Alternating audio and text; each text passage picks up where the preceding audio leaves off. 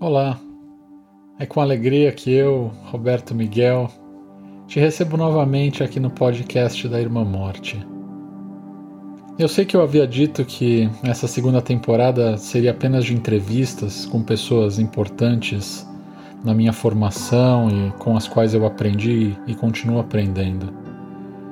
Acontece que, justamente por causa dessas conversas, e por conta de alguns outros acontecimentos ao longo dessas últimas semanas, eu resolvi contar uma história de um dos meus atendimentos como capelão. Nos próximos minutos eu vou refletir junto a você sobre o primeiro Cold Blue para o qual eu fui chamado aqui nos Estados Unidos. Isso há mais de cinco anos. Cold Blue, ou Código Azul em português, é a expressão utilizada nos hospitais aqui dos Estados Unidos para se referir a uma situação de emergência normalmente motivada pela parada cardiorrespiratória de uma pessoa. Nesse meu relato, eu vou reviver e te levar junto comigo num caminho que me foi muito difícil percorrer e que ao mesmo tempo me fez aprender muito sobre mim mesmo, a vida e a morte, e também sobre o medo da morte. Durante essas últimas semanas em que eu me ocupei tanto com o planejamento e a execução das entrevistas para a segunda temporada aqui do podcast, quanto com algumas aulas em que eu participei, além, é claro, do meu trabalho como capelão no hospital, eu me peguei pensando também sobre outras histórias que eu gostaria de contar para você.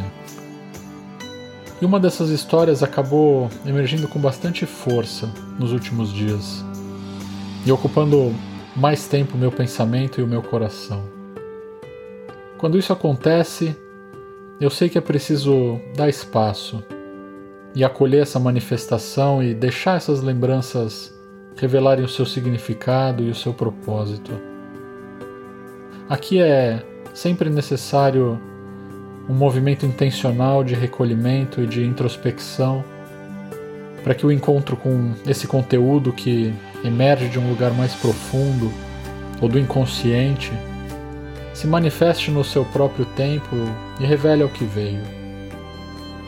Nas palavras da psicóloga junguiana suíça Marie-Louise von Franz, no seu livro O Gato, um conto da redenção feminina, isso funciona assim.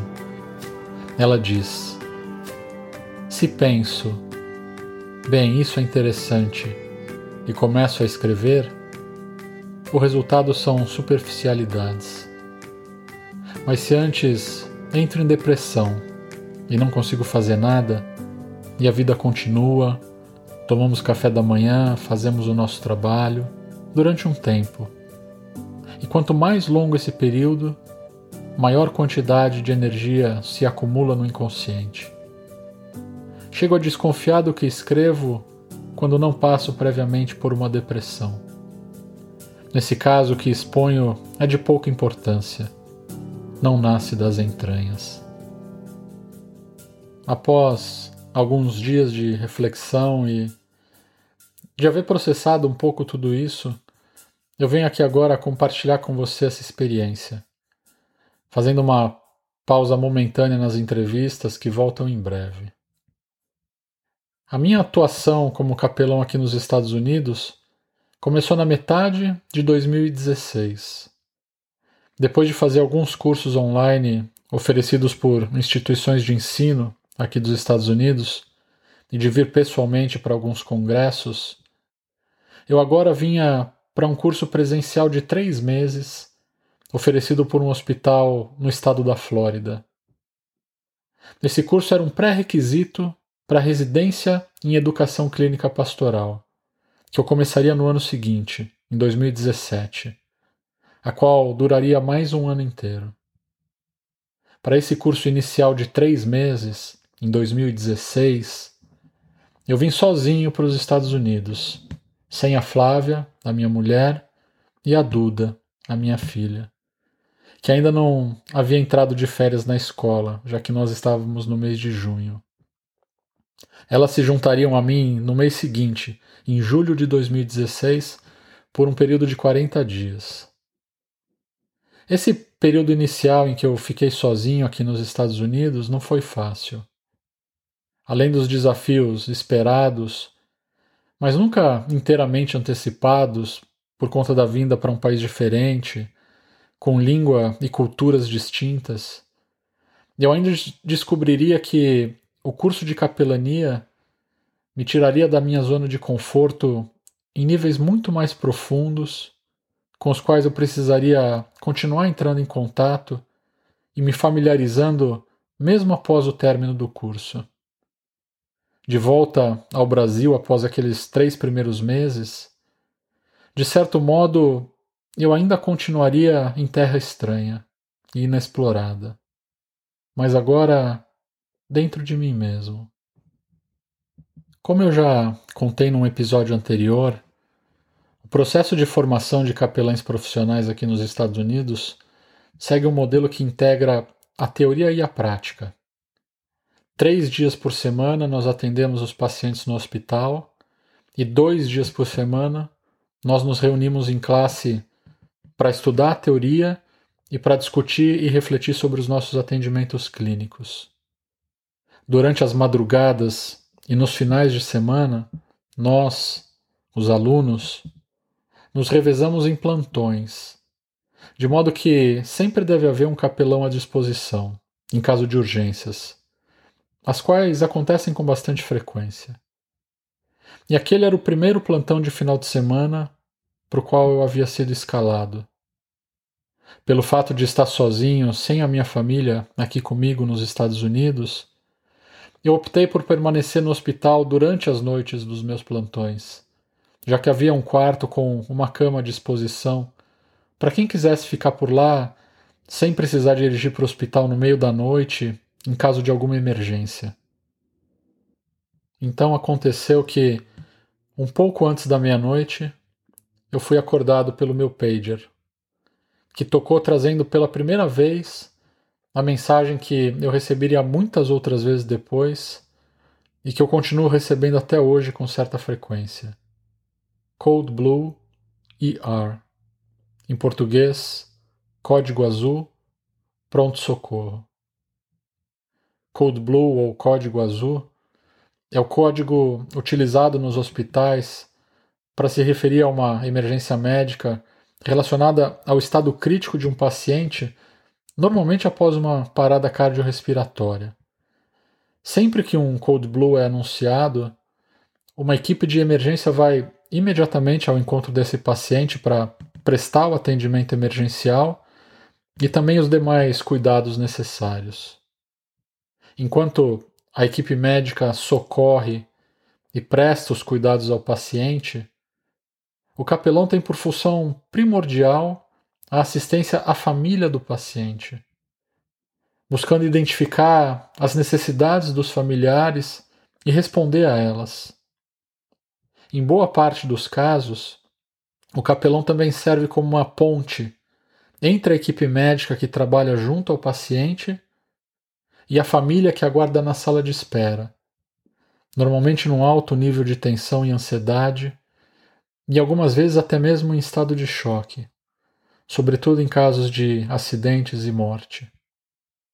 Após o evento, independentemente da forma como ele termina, e a equipe médica envolvida no atendimento que recebe a atenção do capelão, que também procura identificar e cuidar de quem foi mais afetado pela situação.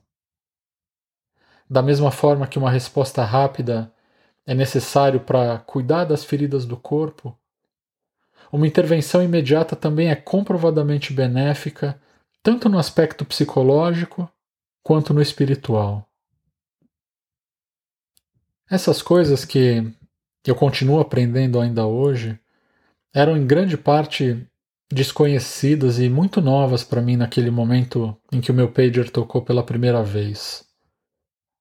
Nas poucas aulas que eu e os meus colegas havíamos tido antes dessa noite, apenas algumas linhas gerais sobre os códigos de emergências hospitalares, incluindo o Code Blue, nos haviam sido apresentadas mas ninguém tinha nos dado mais detalhes sobre o que esperar ou sobre como nos portar num Cold Blue. Aos poucos eu fui descobrindo por mim mesmo a importância e as razões dessa falta de informações mais detalhadas logo no começo do processo educacional. E aqui eu vou citar apenas duas delas que me parecem ser mais importantes nesse caso. Em primeiro lugar, pela particularidade de cada situação de emergência, que é sempre única e de muitos modos imprevisível, sendo por isso mesmo incapaz de ser antecipada. Em segundo, porque é fundamental no processo de formação de capelães profissionais ser exposto a essa imprevisibilidade e colocado nesse território desconhecido, onde cada um de nós será chamado a responder ao que se apresenta de modo absolutamente particular, trazendo à luz muitos aspectos da nossa personalidade que antes estavam ocultos para nós essa tomada de consciência daquilo que antes era inconsciente é facilitada após o acontecimento tanto pela nossa autorreflexão sobre o nosso atendimento, quanto pelas observações, perguntas e críticas dos nossos colegas e supervisores no momento em que nós fazemos a leitura conjunta dos atendimentos na sala de aula de modo que a experiência continua nos afetando e transformando, mesmo após o término do atendimento. E ela pode prosseguir indefinidamente. Claro, de acordo com o quanto cada um de nós está disposto a ir a fundo nesse processo, que nunca é confortável no momento.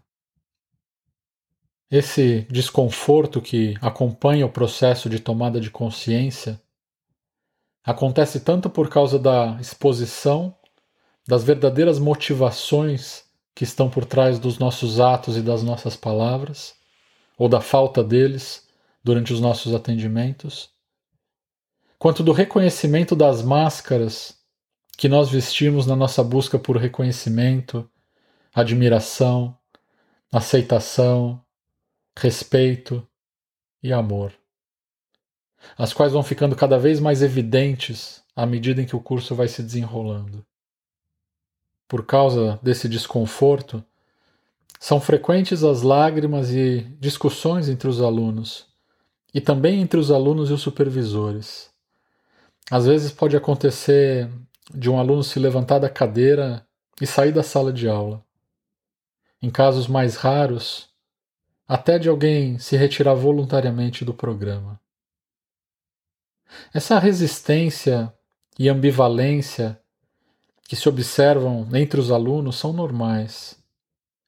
Elas são o preço que pagam todos aqueles que assumem o compromisso com o próprio processo de amadurecimento espiritual, que envolve tanto essa expansão da consciência quanto a busca pela integração de aspectos da personalidade que antes eram relegados à nossa sombra. Esse compromisso com o próprio processo de amadurecimento espiritual não pode prescindir da seguinte pergunta: Quem sou eu sem essas máscaras? Esse é o grande problema do ser humano. E quem levanta seriamente essa pergunta pela própria identidade deve necessariamente estar disposto a viver diante da morte da morte de quem eu não sou, do meu falso self, para que eu possa conhecer ou reconhecer quem eu sou, o meu verdadeiro self, quem eu sou em Deus, que é amor. Numa linda passagem contida no seu livro New Seeds of Contemplation, ou Novas Sementes da Contemplação em português, o monge trapista norte-americano Thomas Merton escreve o seguinte: abre aspas. Cada um de nós é obscurecido por uma pessoa ilusória, um falso self. Esse é o homem que eu quero ser, mas que não pode existir, porque Deus nada sabe sobre ele. E ser desconhecido por Deus em todos os aspectos, muita privacidade. Meu self falso e particular é aquele que quer viver fora do alcance da vontade e do amor de Deus, fora da realidade e fora da vida. E tal self não pode deixar de ser uma ilusão. Nós não somos muito bons em reconhecer ilusões, menos ainda aquelas que nós nutrimos sobre nós mesmos. Uma vida devotada ao culto dessa coisa irreal é o que é chamado de uma vida de pecado. Todo pecado começa da premissa que o meu falso self, o self que existe apenas nos meus desejos egocêntricos, é a realidade fundamental da vida para a qual tudo mais no universo está ordenado. Assim, eu uso a minha vida no desejo por prazeres e na sede por experiências, por poder, honra, conhecimento e amor. A fim de vestir esse falso self e edificar o seu nada em alguma coisa objetivamente real. Como se eu fosse um corpo invisível, que apenas pudesse ser visto quando algo visível cobrisse a sua superfície. Mas eventual e inevitavelmente, essa ilusão é desfeita. E nós descobrimos pelo poder da morte, que não existe substância debaixo das coisas com as quais eu estou vestido. Eu sou oco, e a minha estrutura de prazeres e ambições não tem fundamento. Eu sou objetificado nelas.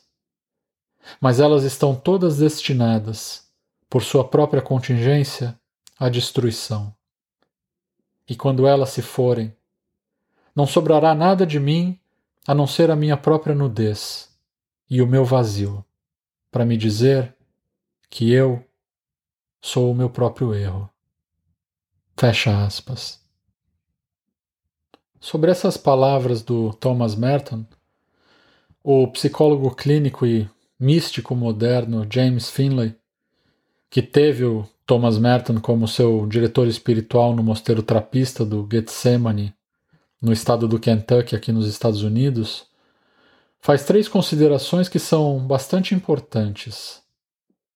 A primeira observação do James Finlay é sobre o deslocamento feito pelo Thomas Merton da noção de pecado do reino da moralidade para o reino da ontologia.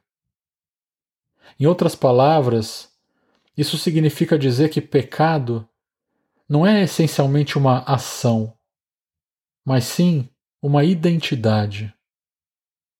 É a inclinação em querer ser o que nós não somos. É a orientação para a falsidade, uma mentira básica sobre a nossa própria realidade mais profunda. Um trágico caso de identidade equivocada sobre nós mesmos. A segunda consideração é o reconhecimento de que o falso self não é mal ele só é falso. E é justamente por essa falsidade, pela sua carência de substância e pobreza metafísica, que o falso self precisa se adornar de tantas coisas para parecer real e valioso. Ele se expressa em todas as formas nas quais dependem o nosso significado e a nossa segurança. Quando eu digo que eu tenho significado e importância por causa de. Esse por causa de são as formas como meu falso self se expressa.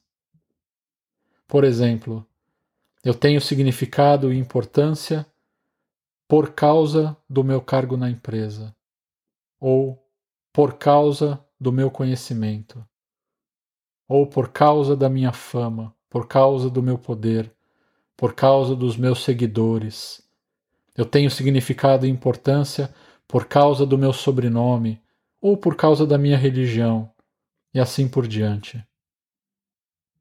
A terceira e última consideração é a necessidade de olhar com compaixão para o nosso falso self. Sabendo que por debaixo dessas máscaras que todos nós vestimos, existem pessoas carentes de amor e significado.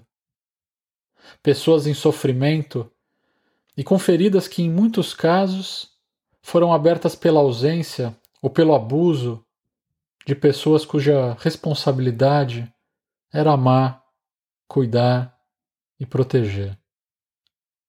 Pessoas que, por desconhecerem a sua identidade e terem sido levadas a desacreditar da sua dignidade inata, que só pode ser encontrada em Deus dentro de si mesmas, se tornaram presas fáceis dos tentáculos dos mitos sociais que abraçam a tudo e a todos com as suas promessas de poder, de honra, reconhecimento e amor. Essas três considerações feitas pelo James Finlay são importantes para refrear o nosso impulso de julgar, criticar ou punir a nós mesmos e as pessoas que vivem adornadas pelas suas máscaras. Sabendo que através desses disfarces, que são apenas a nossa aparência, ainda é possível ver quem nós realmente somos e encontrar Deus dentro de cada um de nós.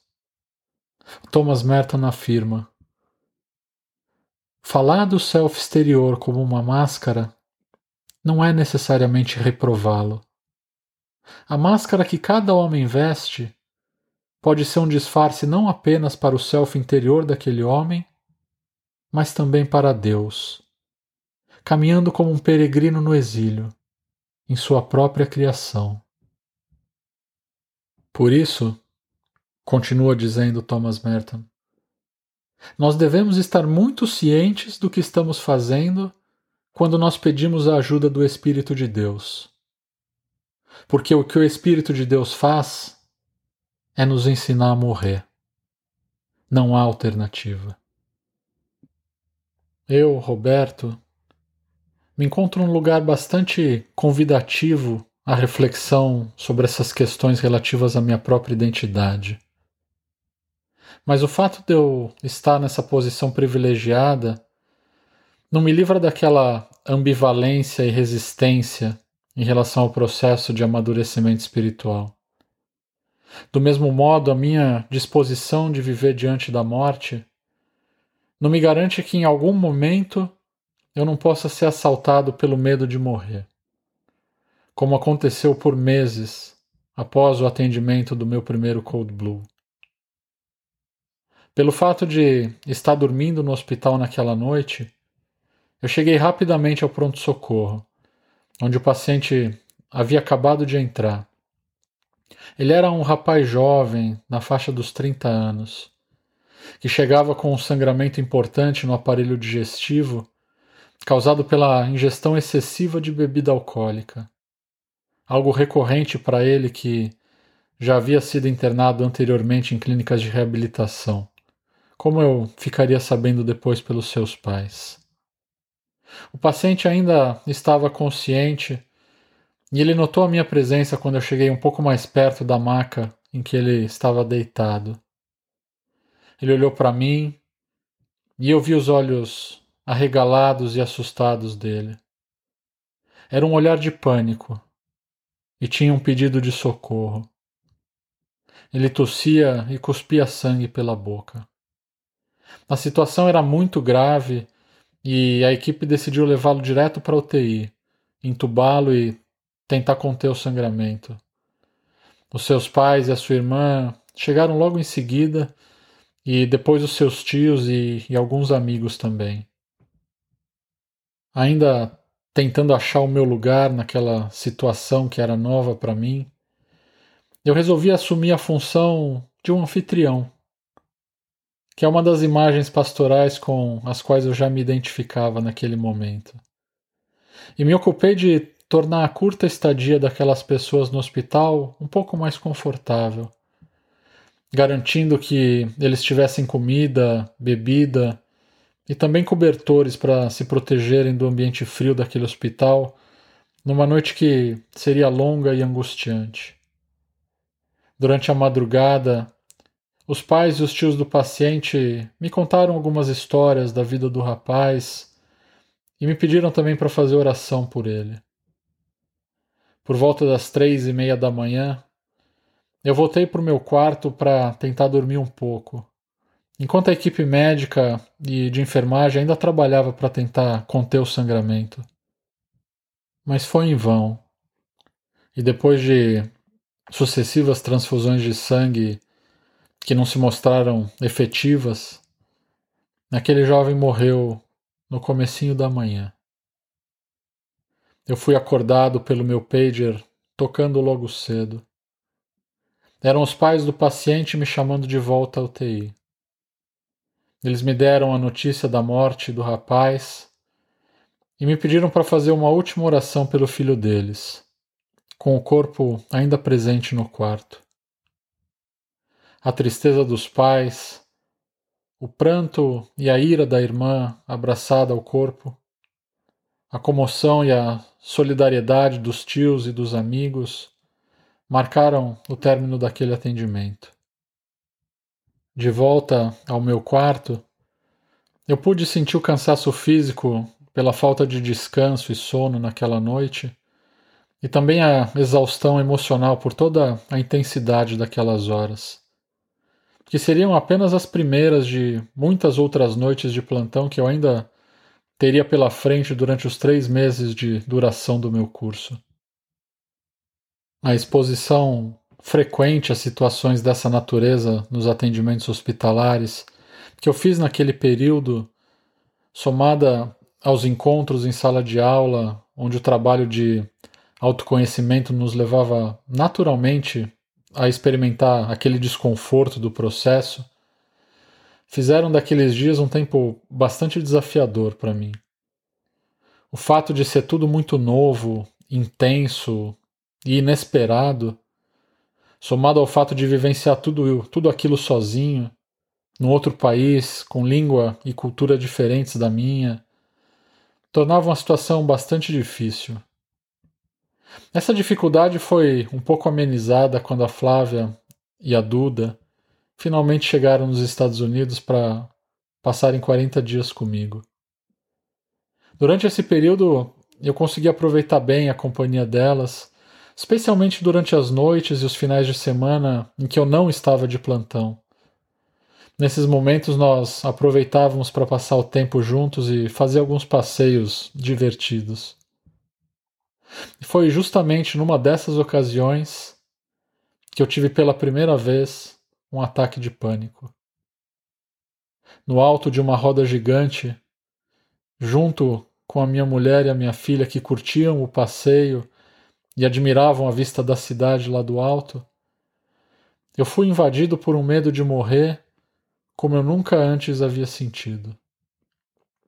O desejo de sair imediatamente daquele lugar junto à impossibilidade de fazê-lo, quase me levaram ao desespero.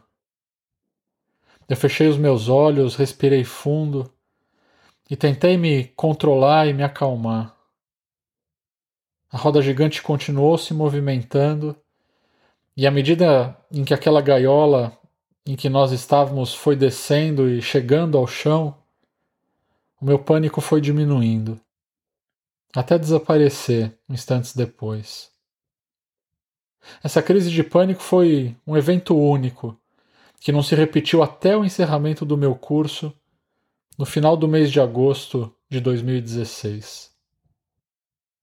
Já de volta ao Brasil, eu agora tratava de providenciar os documentos e de preparar a minha aplicação para residência em capelania no mesmo hospital em que eu havia feito esse curso de três meses. E caso eu fosse aprovado para residência, eu deveria embarcar novamente para os Estados Unidos em junho do ano seguinte, 2017. Paralelamente a isso, eu me ocupava de algumas atividades, como dar aulas, visitar pacientes no mesmo hospital onde eu atuava como capelão voluntário. E, a convite de um médico amigo meu, eu também organizava um novo curso de capelania que seria oferecido numa faculdade de medicina. Mas durante uma aula presencial em que eu ministrava numa faculdade de teologia durante esse período, eu tive pela segunda vez uma crise de pânico. Em pé, na frente da turma de alunos, eu fui tomado novamente pelo medo de morrer e a sensação de que eu estava perdendo o controle sobre a minha mente e sobre mim mesmo. A minha vontade foi de encerrar a aula e sair correndo da classe. Mas eu me esforcei para continuar dando a aula sem que ninguém percebesse o que se passava dentro de mim. Com o passar dos dias e das semanas, essas crises foram se tornando mais frequentes. E eu tive crises de pânico em vários lugares. Na casa de um casal amigo, dentro do ônibus e também na minha própria casa. Mesmo assim, eu continuei com a minha rotina de atividades. E numa das reuniões que eu tive para tratar da organização daquele curso de capelania que seria oferecido pela Faculdade de Medicina, estava presente, além do médico que havia me convidado, uma psicóloga que também faria parte do corpo docente. E eu não sei por qual razão surgiu o tema da ansiedade da síndrome do pânico na reunião. E a psicóloga ali presente, sem saber pelo que eu passava, disse com autoridade: quem tem síndrome do pânico não pode fazer capelania. Essa frase naturalmente me atingiu e me incomodou. E procurando refletir sobre a razão do meu incômodo, eu percebi que além dessas palavras terem ferido o meu ego e eu ter ficado bravo, elas também significaram para mim uma ameaça ou uma sentença em relação ao futuro que eu pensava e desejava para mim. Como voltar aos Estados Unidos e retomar todo aquele processo da forma como eu estava, tendo crises de pânico. Realmente, isso não seria possível, eu concluí. Mas, embora eu tenha reconhecido a legitimidade dessas palavras que foram ditas pela psicóloga, eu vi nelas uma validade parcial, porque não havia nelas qualquer referência à minha situação específica que levasse em consideração tanto o processo pelo qual eu passava, quanto a minha vida espiritual e o meu caminho. Se naquela época, por um lado, eu apenas começava a entender a importância de ser vulnerável emocionalmente, isso é, de reconhecer, admitir e fazer amizade com todos aqueles aspectos da minha personalidade que eu antes reprimia e negava. Por outro lado, eu já conhecia há muitos anos o valor de ser forte espiritualmente. O que para mim sempre significou e continua significando estar em relação com Deus e confiar em Deus com todo o meu coração. Ali foi quando eu, de fato, comecei a entender que essas duas coisas não eram contraditórias, que era importante e necessário casar a vulnerabilidade emocional com a força espiritual, sabendo, como diz Cynthia Bourgeot, que uma não deve exercer domínio sobre a outra. Se a função do espírito é ser forte, a psique deve ser vulnerável. E o leão deve deitar com o cordeiro antes que o reino de paz possa dominar no interior. Começando a abraçar a minha vulnerabilidade emocional, eu reconheci que eu estava doente e decidi suspender todas as minhas atividades e me recolher a fim de diminuir os estímulos externos que potencializavam as minhas crises, para que eu pudesse me acalmar, me escutar e, quem sabe, escutar Deus dentro de mim. Eu contei àquele médico sobre as minhas crises de pânico e avisei a ele que eu precisaria suspender o nosso projeto do curso de capelania. Ele entendeu e disse que não havia qualquer problema. Então, ao invés de lutar contra as minhas crises de pânico ou de tentar controlá-las, eu passei a acolhê-las, sabendo já por experiência própria que elas eram passageiras. essa não resistência, foi aos poucos tornando as crises menos amedrontadoras para mim. E o meu medo de ter medo foi também diminuindo.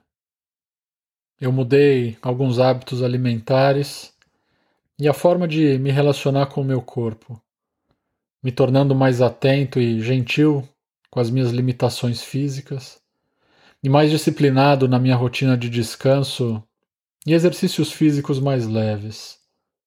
Do mesmo modo, por meio de leituras e reflexões e muitos momentos de oração e silêncio, eu entendi que já havia um processo de morte ou transformação em curso na minha vida. E que o meu pânico não estava necessariamente relacionado a potenciais perigos futuros, mas as experiências que eu já havia vivenciado no meu curso de capelania, cujos efeitos eu ainda sentia.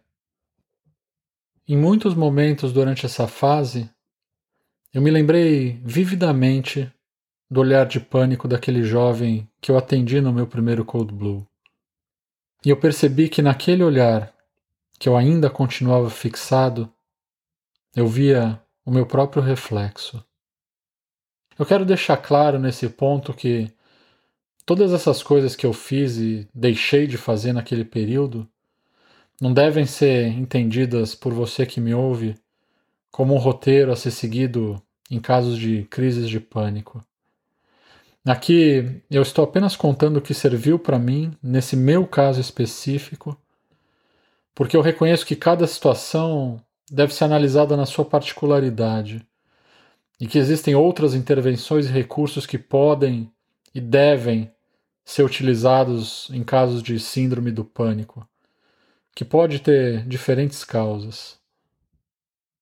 Logo nos primeiros meses de 2017, quando eu recebi a notícia da minha aprovação para residência em capelania nos Estados Unidos, as minhas crises de pânico já haviam cessado. Eu então avisei o médico que havia me convidado para organizar o curso de capelania naquela faculdade de medicina, que eu não daria mais sequência no projeto. E antes que eu explicasse o motivo dessa desistência, ele se antecipou e disse: Já sei. Você vai voltar a trabalhar como dentista. Surpreendido por essa fala dele, porque essa ideia realmente nunca passou pela minha cabeça, eu entendi que ele também via as minhas crises de pânico como um impeditivo para que eu continuasse seguindo atuando como capelão. E de fato elas eram um impeditivo, mas apenas temporário, e não definitivo a ponto de me fazer abandonar o meu caminho ou retroceder dessa maneira. Certa feita, numa das suas falas para os noviços do seu mosteiro, o Thomas Merton disse as seguintes palavras: abre aspas. Todos nós queremos cruzar o Mar Vermelho até a terra prometida da união com Deus. A dificuldade está, no entanto, que o Mar Vermelho tende a não abrir até que nós estejamos com água sobre as nossas cabeças. E talvez seja tanta água que já não há mais qualquer modo de voltar.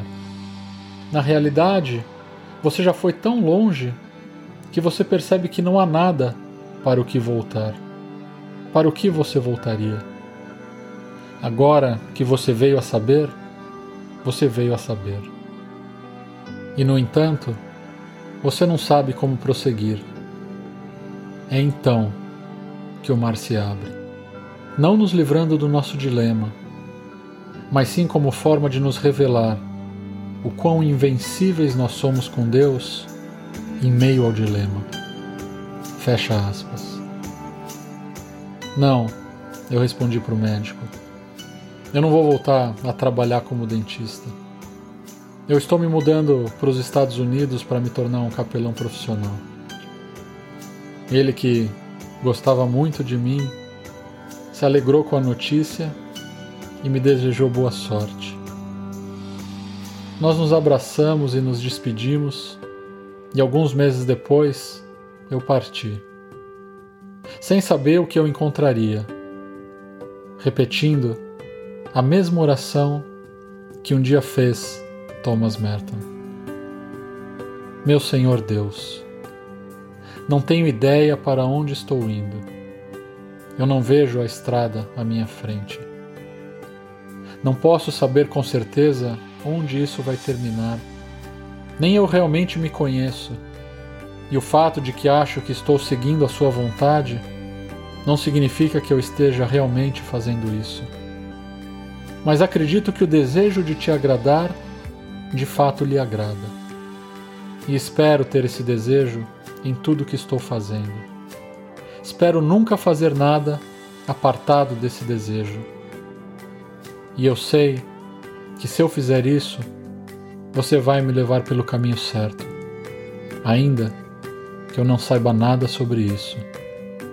Portanto, irei sempre confiar em você. Embora eu possa parecer perdido e na sombra da morte, eu não terei medo, pois você está sempre comigo e nunca vai me deixar enfrentar os meus perigos sozinho.